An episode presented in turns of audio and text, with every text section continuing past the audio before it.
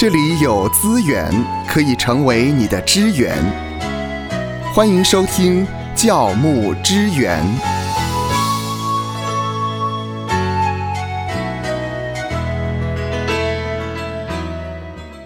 很高兴在今天又再一次的跟您来探讨教牧的议题。呃，不知道您听了这一个栏目之后呢，您个人有什么样的感想，或者您想听某一些我们还没有探讨过的议题，都欢迎你可以提供给我们。那我们今天呢要谈的就是圣灵的果子。哎，牧师很喜欢吃水果哎，是不是？还是是牧师很喜欢谈果子，果子。啊，是啊，什么出熟的果子啊啊，像哥林多前书第十五章二十节呢说的这个睡了之人出熟的果子，是是啊，的确，我们将来呃会从死里复活嘛哈。那我们是出熟的果子，那出熟的果子呢？耶稣基督是睡了之人出熟的果子，那不是我们呢？是是啊，他是第一个从死里复活的，那么是我们的榜样啊。当然拉萨路不算了，因为后来又死了，后来又死了。那拉萨路其实我觉得蛮可怜的，啊，他好不容易死了啊，然后呢，然后又必须再活过来嘛，然后为了要来呃带出带出哈见证出耶稣说他是复活，他是。生命啊，和合本的翻译是“复活在我，生命也在我”。嗯嗯，啊，这原文是“我是复活和生命”哈。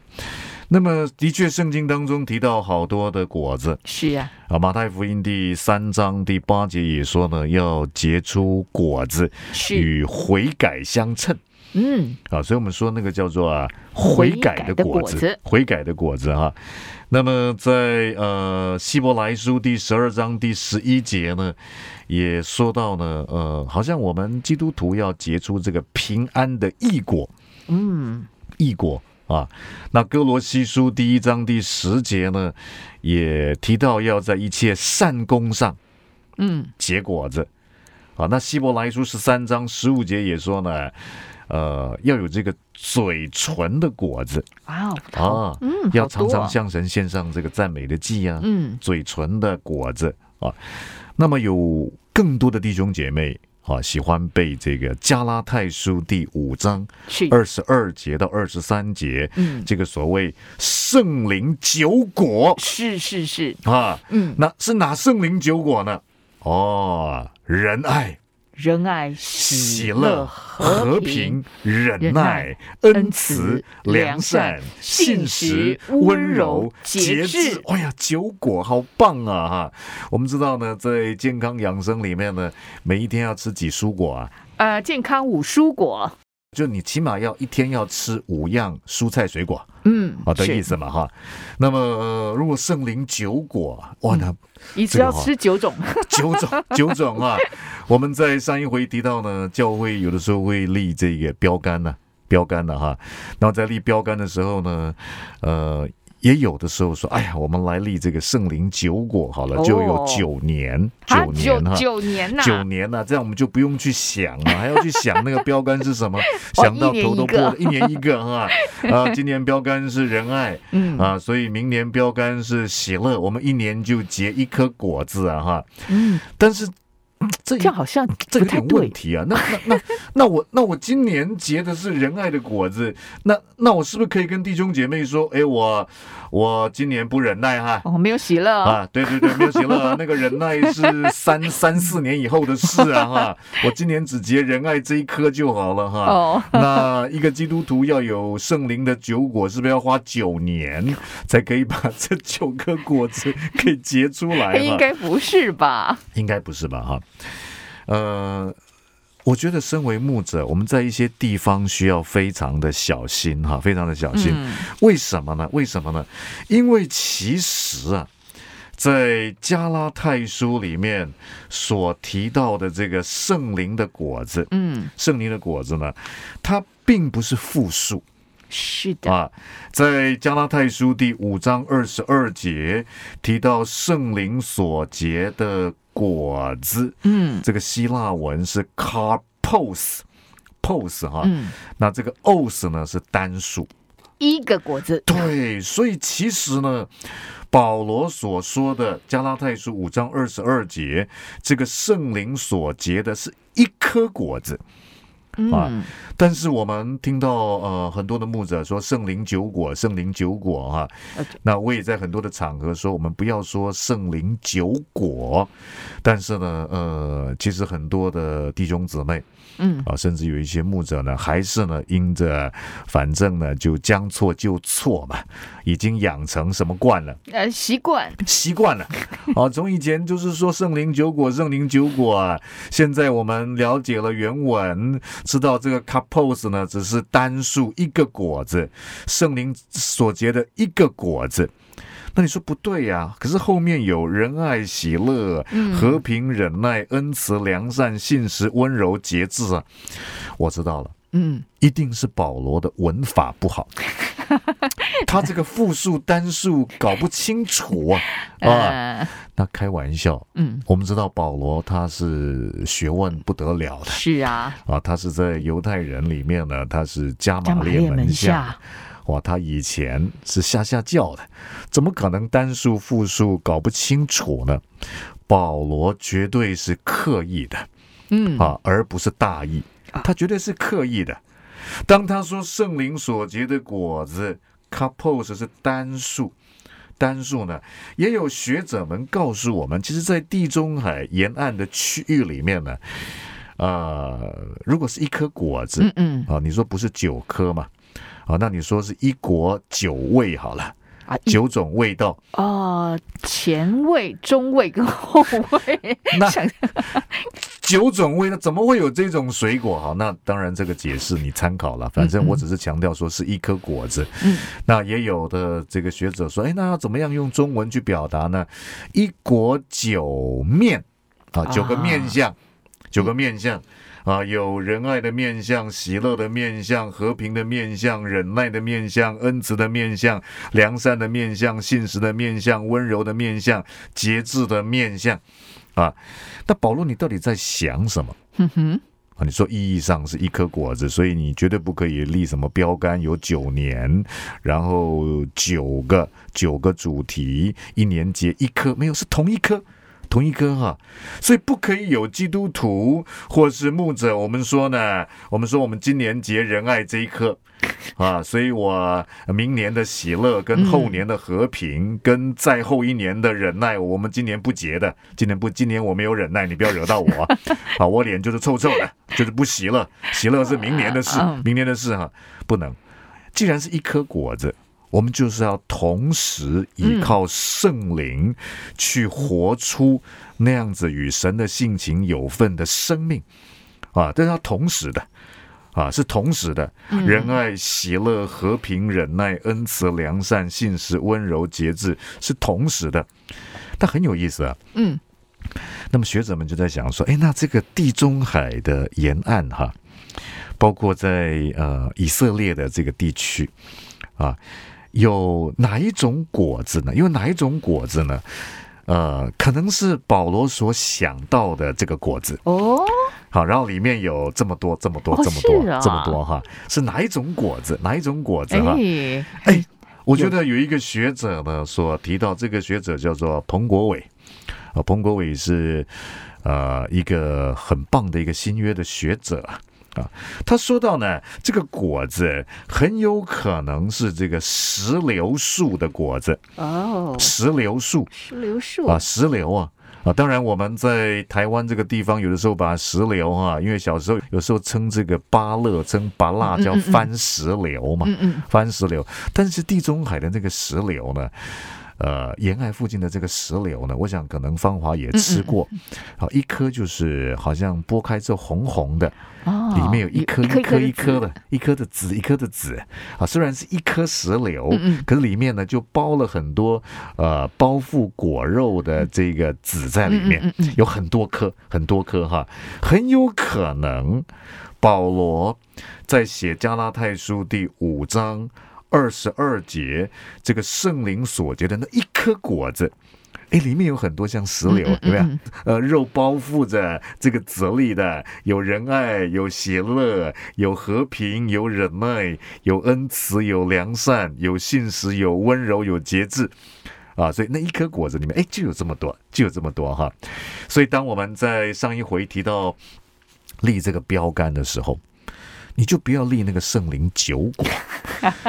好，那有的时候我们身为牧者呢，你说就是一种语言上面的习惯啊，这个语言上的习惯呢，如果是一种错误的习惯。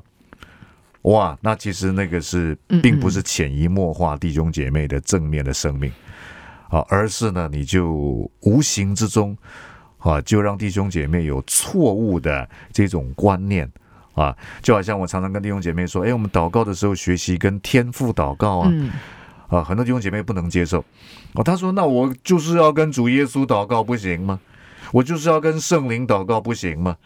我说我也没有说，好像说你跟主耶稣祷告，主耶稣就啊神就不听啊，啊你跟圣灵祷告呢，天父就不听啊，啊可是我们总是要进步，进步哈，没有错。我们在小的时候说话，我们的句子主词、动词、受词、副词修饰动词、形容词修饰名词等等，又可能会乱掉。啊！可是我们长大之后，我们语言说话的习惯、跟规模、跟文法、单数、复数、人称数等等呢，哎，就会去注意。那耶稣基督教我们的祷告，在主导文里面是我们在天上的父，所以我个人的祷告也是在祷告的时候那个那个架构，我就跟天父祷告，好，然后求天父呢，呃，赐下能力，啊，圣灵的能力在我里面发动。帮助我。啊！那我 in Jesus name，我奉主耶稣基督的名，呃，我借着耶稣基督在石架上所成就的救赎，使我可以与神相合，我可以来到神的面前，等等的。诶，这就是一个呢，耶稣基督教导我们的祷告是跟天父祷告。你不要小看这个，你在说话上面小小的注意。哦，你可以带出在会众当中呢一个大大的意义。呃，今天呢，我们来谈圣灵所结的果子，在加拉太书的五章二十二节，这里提到呢有九种不同的特质，它特质也不错，对，就是一个果子它有九种的面相。嗯嗯，我们不要再说这个所谓的圣灵九果哈。那么，其实保罗在加拉太书第五章啊，其实二十二节的这一段提到圣灵所结的 capos 啊，这个单数的果子呢，它的上文在加拉太书五章十六节到十七节呢，他是告诉弟兄姐妹说呢，你们当顺着圣灵而行哈。那么十七节提到呢，啊，圣灵和情欲是相争的。相争的哈，其实保罗提到所谓的圣灵的果子，主要也是因为呢，在呃加拉太教会里面，他们有一种状况啊。加拉太教会是保罗在第一次宣教旅程的时候呃所建立的教会，嗯哼啊，那这个教会的区域呢是在罗马帝国的行省之一，就是这个加拉太省。加拉太省哈，我想牧者们可能对于这个保罗第一次宣教旅程的这个地图。地点啊，都蛮清楚的。这个区域包括像比西底的安提阿啊、以哥涅呢、路斯德啊、特比呀这些地方啊。那保罗呢，在加拉太书一开始就很稀奇、很惊讶。呃，加拉太的信徒很快就好像呢，去呃跟了这些别的福音哈。我们可以从加拉太书里面可以看到呢，在加拉太书当中的这些所谓的信徒，很可能受了这个犹太的律法主义的影响啊。所谓律法主义，就是呢，他们要满足律法的要求之后才能得救哦。嗯，我就靠着自己，要靠着自己的努力。才能够赢得上帝的恩宠啊！当然，也有一些学者呢，去研究第一世纪犹太教的状况，说呢，呃，这可能比较不是律法主义，而是叫做约的循规主义。我们知道约嘛，立约嘛，有旧约，有新约。啊，有这个摩西之约、亚伯拉罕之约、大卫之约等等的这些约，约的循规主义，循规就是循规蹈矩。嗯，也就是说呢，其实呢，呃，在第一世纪的犹太人很有可能有一种观念，就是呢，哎，他们的得救是因为神的拣选啊，他们可以进到这个约的团体里面。啊，在约的团体里面，可是你要怎么样可以，呃，确保自己一直都在约的团体里面？就是之后你要靠着自己满足律法的要求，才能够持续确保自己在约的团体里面拥有这个救恩。啊，那刚才所说的这个律法主义跟约的循规主义呢，有一点点差异。啊，就是约的循规主义，当然他也是强调要靠着自己的努力来满足律法的要求，才能够持续拥有这个救恩呢。但是约的循规主义比较不一样的是呢，它的起点啊，仍旧是神的恩典。神让我可以进到这个约的群体当中呢，然后可是我必须要持续不断的努力，才可以确保自己拥有这个救恩呢。那保罗认为呢？这两种观念都是错误的。嗯，你如果想要靠着自己来赢得神的恩宠，不管是起点的恩宠，还是呢，你要靠着自己的努力来确保自己在这个信仰约的救恩的群体当中呢，靠着自己都是不对。我们乃是要靠着圣灵。你说什么是靠着圣灵？我觉得就是一个态度啊。当我们不管在服侍。在生活啊，在我们生命个人的突破上面，我们有一个很大的看破，就是不要靠自己。我们可以做一个祷告，说：像我常常跟神祷告说，神啊，求你帮我。我不管我要讲道，我要教课，我要服侍，我要带领弟兄姐妹。我在侍奉跟生活上面，我所遇到的困难，主啊，求你赐我能力。主啊，你圣灵感动我，主啊，你圣灵帮助我，让我能够容神一人。当我们有这样的态度、这样的祷告，我们就是在依靠圣灵。啊，而依靠圣灵，保罗告诉加拉太的信徒说，其实所谓的圣灵在一个人身上的工作，并不是好像焦点在这个我们所以为圣灵大能的作为，就是彰显在这些神机骑士、超自然的这一些介入的这些外在的外显的现象上面，不是，反而是内在生命的改变。内在生命的改变，所以在加拉太书第五章的第二十二节，保罗才会提到，我们是否看重我们要依靠圣灵？嗯嗯，而且那一个圣灵大大工作的场域，就是要改变我们内在的生命，让我们与神的性情有份。嗯，而这个内在生命的这一些特质，像刚才方华所说的，我觉得非常好，有九个面相的特质。而这九个面相，我们都是要依靠圣灵来同步发展的。是有仁爱，有喜乐，有和平，有忍耐，有恩慈，有良善，有信实，有温柔，有节制。啊，因此我们今天最后呢，我们还是要跟呃牧者同道一起来彼此勉励。我们在言语上面小小的地方注意一下，就会带出大大的意义。而后呢？